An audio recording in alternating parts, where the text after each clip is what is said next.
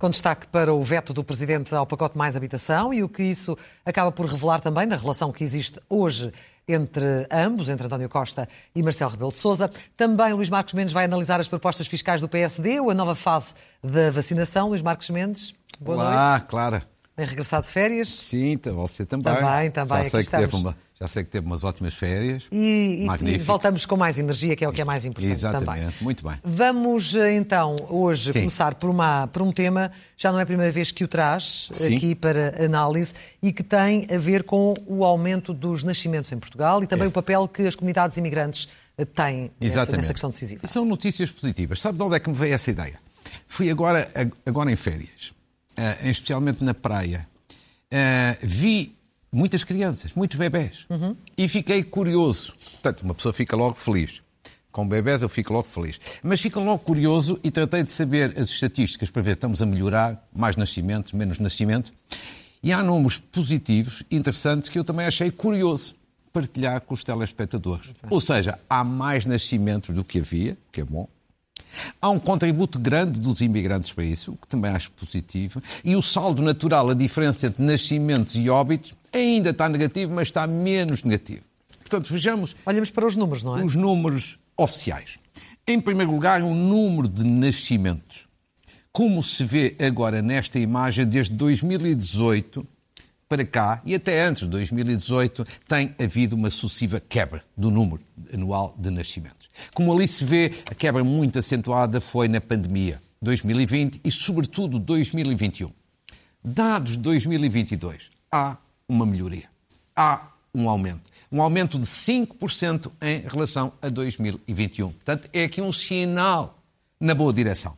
Agora, vejamos que esta tendência parece estar a consolidar-se. Ou seja, o INE publica também dados praticamente mês a mês. Vejamos o primeiro semestre Já deste deste ano. já de 2023. Esta tendência que vinha do ano anterior parece estar a confirmar-se. Ou seja, a situ- situação voltou a melhorar, ou- houve um novo aumento de 5% neste primeiro semestre.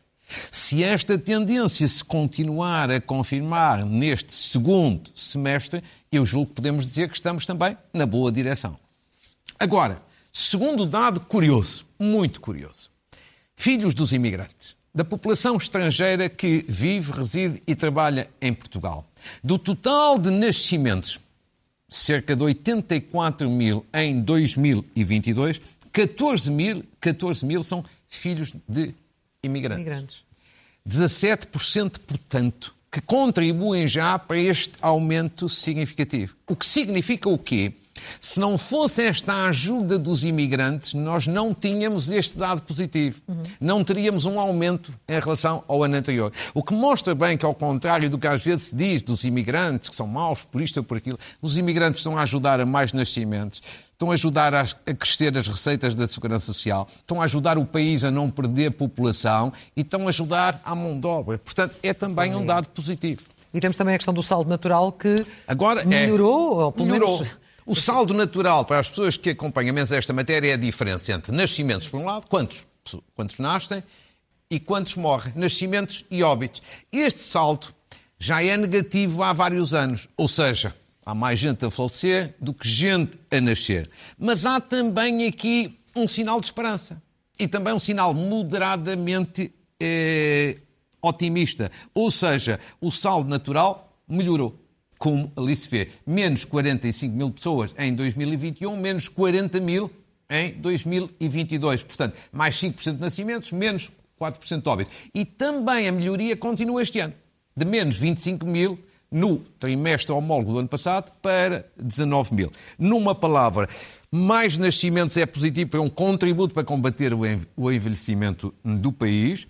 A melhoria do saldo natural também é bom para que não percamos população. E depois o saldo migratório, felizmente, como já tínhamos visto, compensa este déficit Este no saldo natural. Queria, quis partilhar aqui com os portugueses, porquê? Porque isto é mérito das famílias.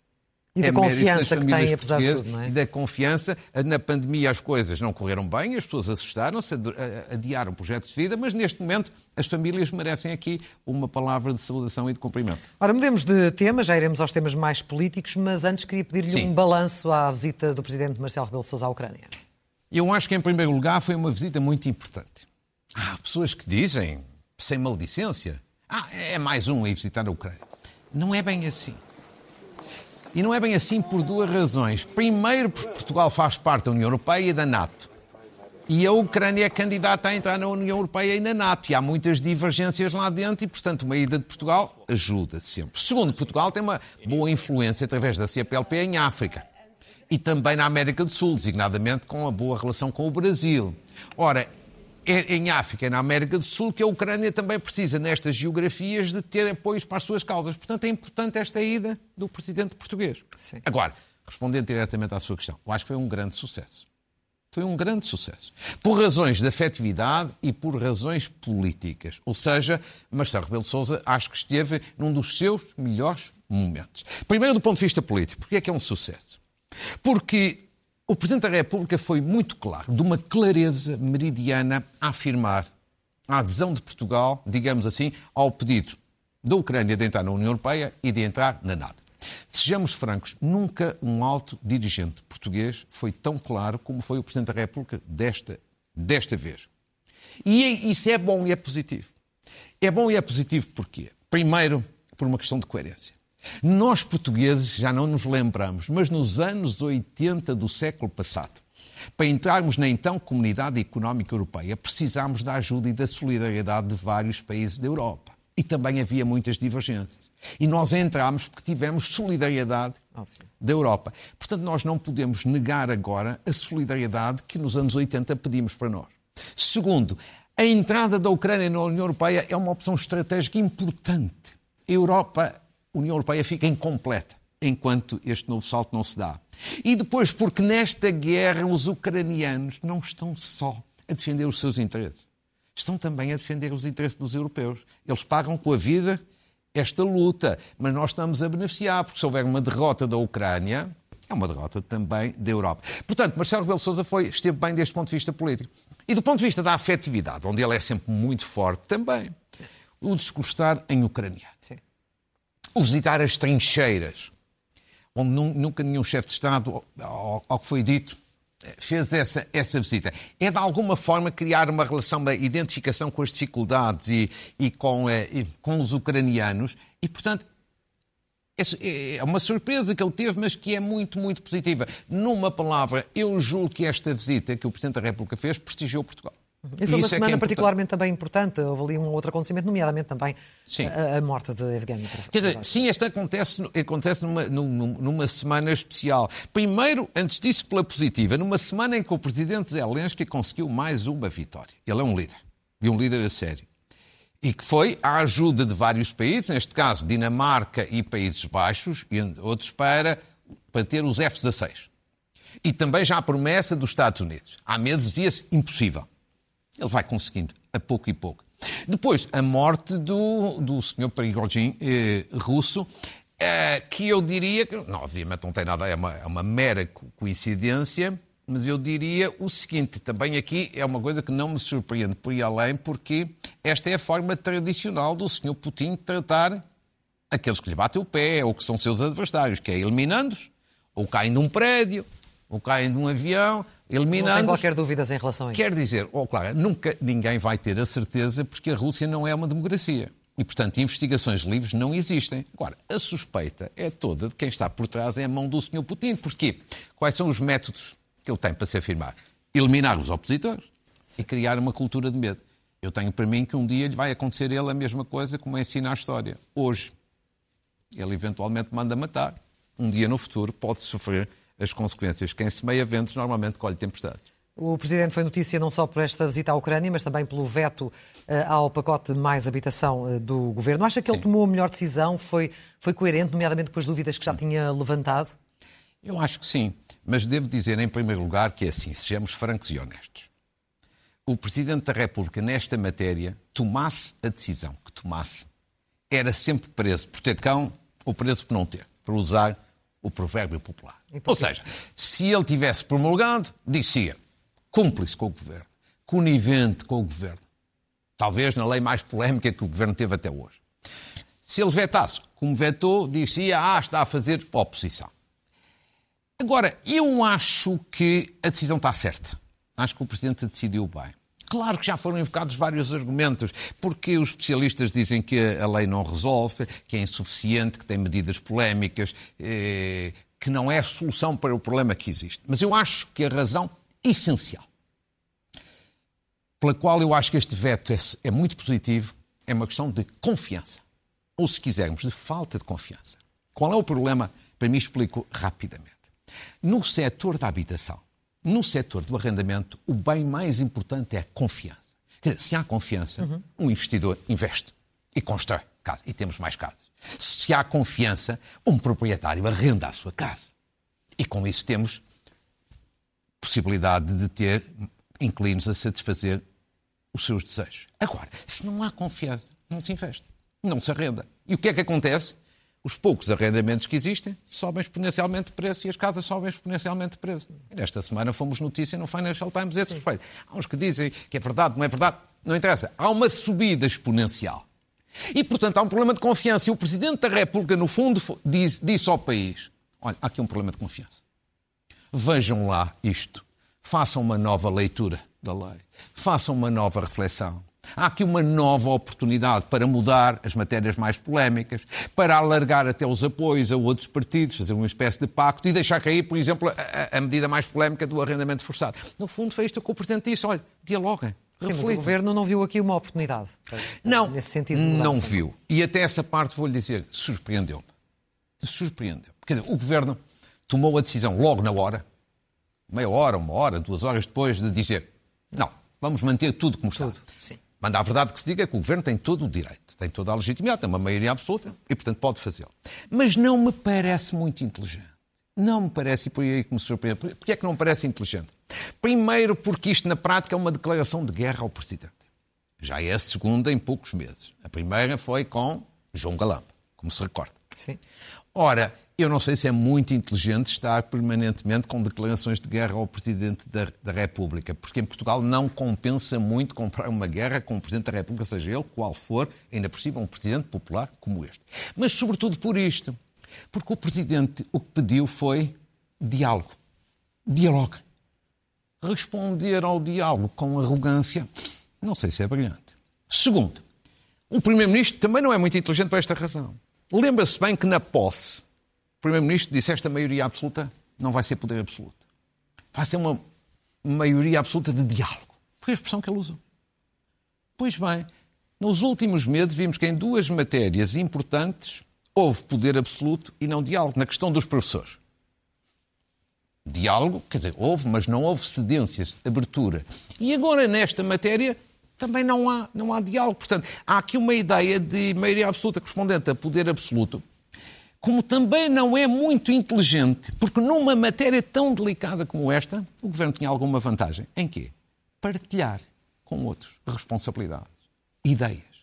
E, e portanto, acha que essa era a forma de recuperar a tal confiança uh, que o setor precisa claro. e, que, e de que falou há pouco? Claro, já várias vezes em anteriores comentários, recordar-se-á, mas, por exemplo, ainda antes do veto, no dia 13 de agosto, a partir do Algarve, eu disse esta matéria só se consegue gerar confiança na base de um acordo de regime, de um pacto de, de um regime. pacto. Sobretudo entre PS e PSD. Se outros partidos alinharem também, excelente. Porquê? Porque isto é uma matéria que só resolve com vários governos. Não se vai resolver em dois ou três anos. Precisamos de pelo menos dez anos ou mais e precisamos, sobretudo, de, para haver, para haver confiança, precisamos desde logo de estabilidade. Por isso, eu até, depois de falar com vários especialistas, porque eu não sou, mas depois de falar com vários especialistas, elenquei até aqui de uma forma gráfica daquilo que eu considero alguns objetivos e desafios essenciais para este pacto, que podia ser útil para o país. Vejamos. Eu chamei-lhe Pacto para a Habitação, com este grande objetivo: aumentar a oferta pública e privada de habitação. Ambas são importantes, a pública e a privada. Porque o grande objetivo tem que ser este: mais oferta para que os preços baixem. E depois, algumas decisões que eram importantes se houvesse, se houvesse este pacto, deixar cair o arrendamento forçado. Esta medida, que é a mais polémica de todas, não vai ter, na prática, interesse nenhum. Mas tem um propósito desastroso, que é uma calamidade, que é assusta os investidores. E, portanto, para ganhar confiança era fundamental deixar que esta medida. Segundo, era, era fundamental criar estabilidade nas leis fiscais e do arrendamento. Sem isto, não se restaura a confiança dos investidores. Terceiro, garantir celeridade nos processos de licenciamento autárquico. Vai haver uma nova lei, mas é preciso, de facto, que a situação seja diferente para acelerar o investimento. Quarto lugar, criar crédito bonificado para obras em prédios devolutos, desde que o objetivo seja arrendamento com renda acessível. Aí sim o Estado ajuda com crédito bonificado para um bem social importante que é um arrendamento com uma renda baixa. Quinto lugar, era importante incentivar as autarquias a divulgar bolsas de terrenos para construção. Como quem diz, aqui nesta zona pode-se construir, naquela zona não se pode. E se conhecer-se do norte a sul do país, para quê? Porque os investidores tenham o quê? Previsibilidade, certeza, transparência, para que se evite promiscuidades e até, eventualmente, corrupção. E, finalmente, criar financiamento aos municípios para habitação social depois do, do PRR. Porque o PRR já tem 3,2 mil milhões de euros para investir nesta área, mas o PRR é só até 2026. E nos anos seguintes, um pacto tem que ser ir para 10 anos, pelo pois. menos. É preciso pensar isto já.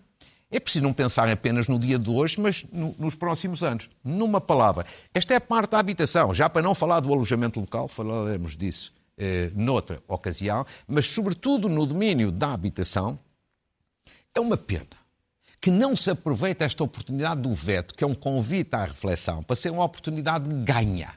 Ganha para o país, que era os dois grandes partidos partilhar aqui ideias, fazer incidências de parte a parte, porque o diálogo é isso mesmo, e construir uma solução, falando com as pessoas no terreno também, porque fala-se pouco, é com as pessoas no terreno que sabem desta matéria, construir uma solução que seja boa para resolver este e problema. Parece-lhe assim, depois, perante a reação do, do, do, Governo, que é uma, uma oportunidade perdida, falou em mais uma, mais uma guerra. O Primeiro-Ministro recusa comentar o Sim. veto. Aliás, em São Tomé, ele diz que o Presidente uhum. e eles estão, estão uh, alinhados, nomeadamente em termos de, em matérias de política externa. Sim. Mas nesta questão, é, este veto vem azedar mais as relações? Podemos falar de, de estarem assim tão más entre ambos? Eu não acho que as relações estejam assim tão más. Quer dizer, este veto, a reação a este veto não vem ajudar, ajudar muito. Vetar é natural. Um Presidente da República existe para promulgar umas vezes e para vetar outras. Agora, sejamos francos também uma vez mais. Desde que há uma maioria absoluta, mudou um pouco a relação entre Presidente da República e Primeiro-Ministro. Mas eu acho isso normal, até quase inevitável. E porquê? Quando um governo não tem maioria na Assembleia da República, é natural que o Presidente da República ajude a defender e a garantir a estabilidade. Porque a estabilidade é muito importante. Agora, quando um governo deixa de ser minoritário e passa a ter uma maioria, aí já está garantida a estabilidade. E, portanto, é normal que nesse momento o Presidente da República dê mais atenção aqui ao escrutínio do governo. A uma espécie de fiscalização do governo. Não é substituir isso ao Parlamento. Nem é passar a ser a oposição. Como Presidente da República não deve ser a oposição. Agora, não deve ser nem a oposição, nem apoiante do governo, mas tem que dar mais atenção ao escrutínio do governo. Por isso é que, ao contrário de algumas pessoas que eu respeito, eu acho que esta relação entre governo e Presidente da República não é nada de anormal. Nem nada que se deva dramatizar. Já tivemos situações muito, muito complicadas sim, no passado. Sim, claro, mas muito pior. Sim, Os anos 90 do século passado, sim, com Mário Soares em Belém, Cavaco Silva, a, a chefe do governo, Aí sim houve algum tempo que foi conflito aberto. Sim. Agora não há conflito aberto. Há sim, há sim uma postura diferente do Presidente, que é uma espécie de, vigil... eu chamo de vigilância ativa em relação ao Governo. Agora, acho que isso é saudável, porque em democracia, sobretudo quando há uma maioria absoluta, é saudável alguma separação de águas entre Governo e Presidente da República às vezes a confusão entre os dois órgãos de soberania é que não é nada saudável. Mas já António Costa, quando foi no final do debate com o Rui Rio, se bem se lembra, dizia, quando pedia uma maioria absoluta, Sim. que então imaginam que uh, com um presidente Sim. como Marcelo nos vai deixar pisar o risco. Portanto, ele próprio já estava a colocar essa possibilidade do presidente atuar ativamente. Com certeza. é? Por isso é que eu acho que é normal. Acho que é normal. Nada disto é anormal. Nem tem nada de dramático. É, é normal. Mudou a relação. Mudou. Mudou porquê? Por causa da maioria absoluta. Mas mudou num sentido que é negativo, que é saudável. Acho que é saudável. Agora, claro que, claro que sejamos também francos. Evidentemente que é uma dificuldade. Isto é uma dificuldade nova para o Primeiro-Ministro. Isso é. Não é difícil constatar isto, é honesto mesmo constatar. E sobretudo por duas razões muito simples. Primeiro porque António Costa habituou-se ao longo dos anos a ter um Presidente da República aliado. Uma espécie de ter um chapéu de chuva institucional em Belém. E, portanto, dá sempre muito jeito a um Primeiro-Ministro de centro-esquerda a ter um aliado, digamos assim, de centro-direita em Belém. É, é óbvio, habituou-se. Agora é um pouco diferente. Segundo, claro que António Costa precisa mais de Marcelo Rebelo de Sousa do que Marcelo Rebelo de Sousa de António Costa. Isto é também eh, de meridiana clareza, porque ah, António Costa é chefe de um governo que vai a votos. Tem eleições europeias e, e, e outras eleições.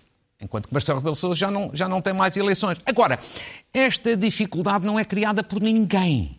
É criada pela tal alteração das circunstâncias. Antes não havia maioria absoluta, agora há maioria absoluta. Uma maioria absoluta é muito poder. É muito poder.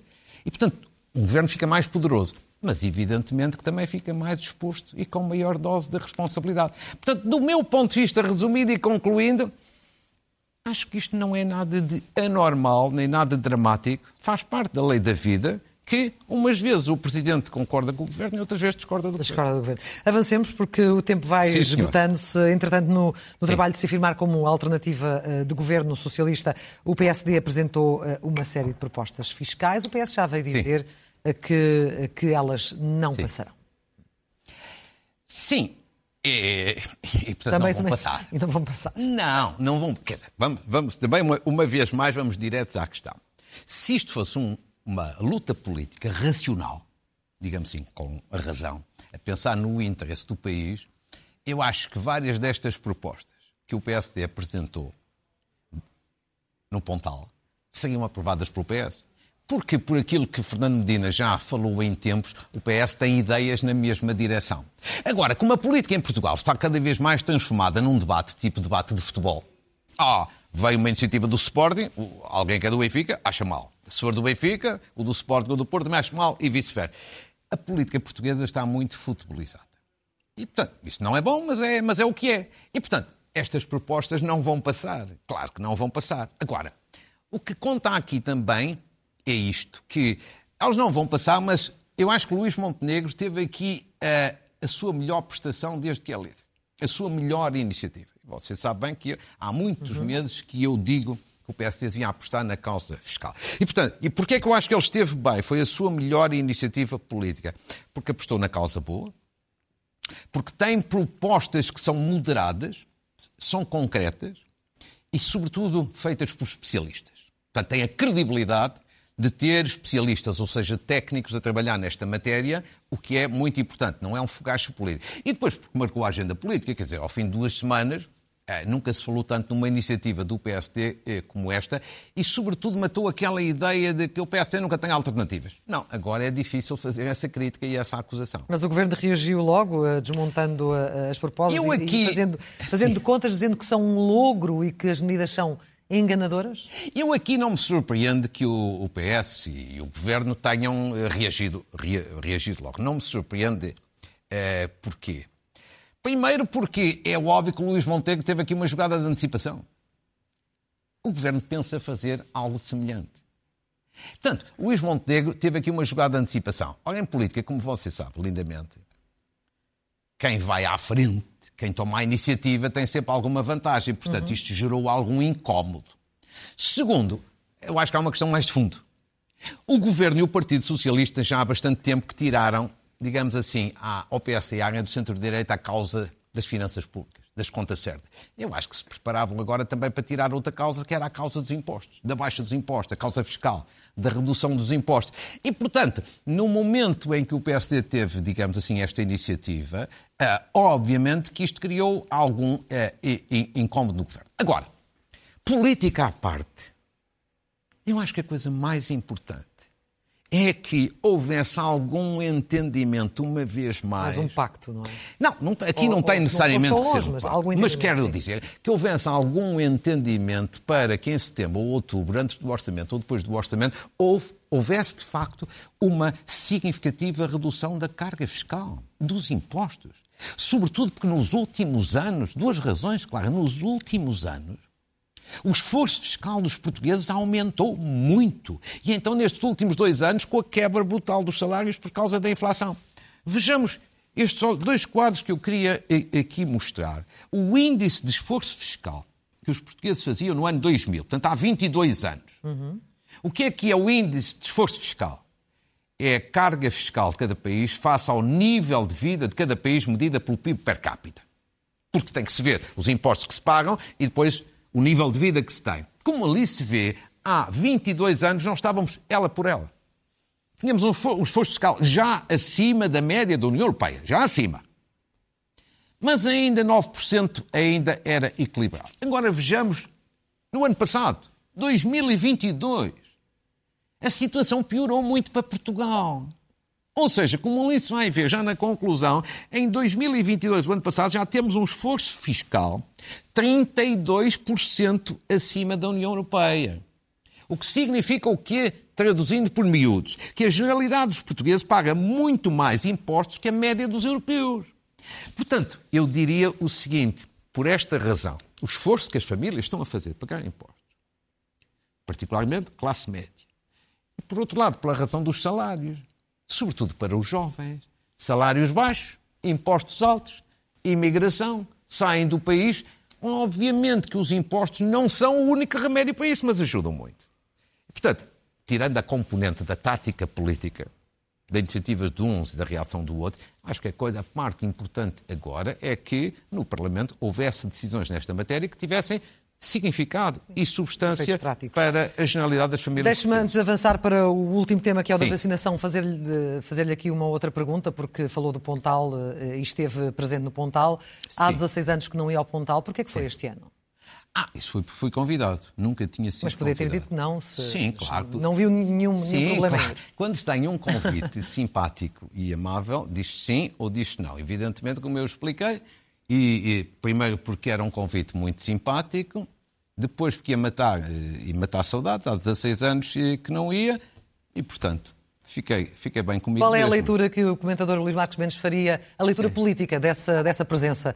De Luís Marcos Mendes, antigo líder e eventual de, oh, oh. Uh, com, com, eventuais pretensões a uma candidatura à presidência da República na festa do Pontal deste ano. Claro, Alguma nenhum... estratégia política, não, não. algum acordo com Luís Montenegro, como não, também se falou? Vamos o que é que está a acontecer, e... Dr. Luís Muito Mendes? Bem. É, é muito simples.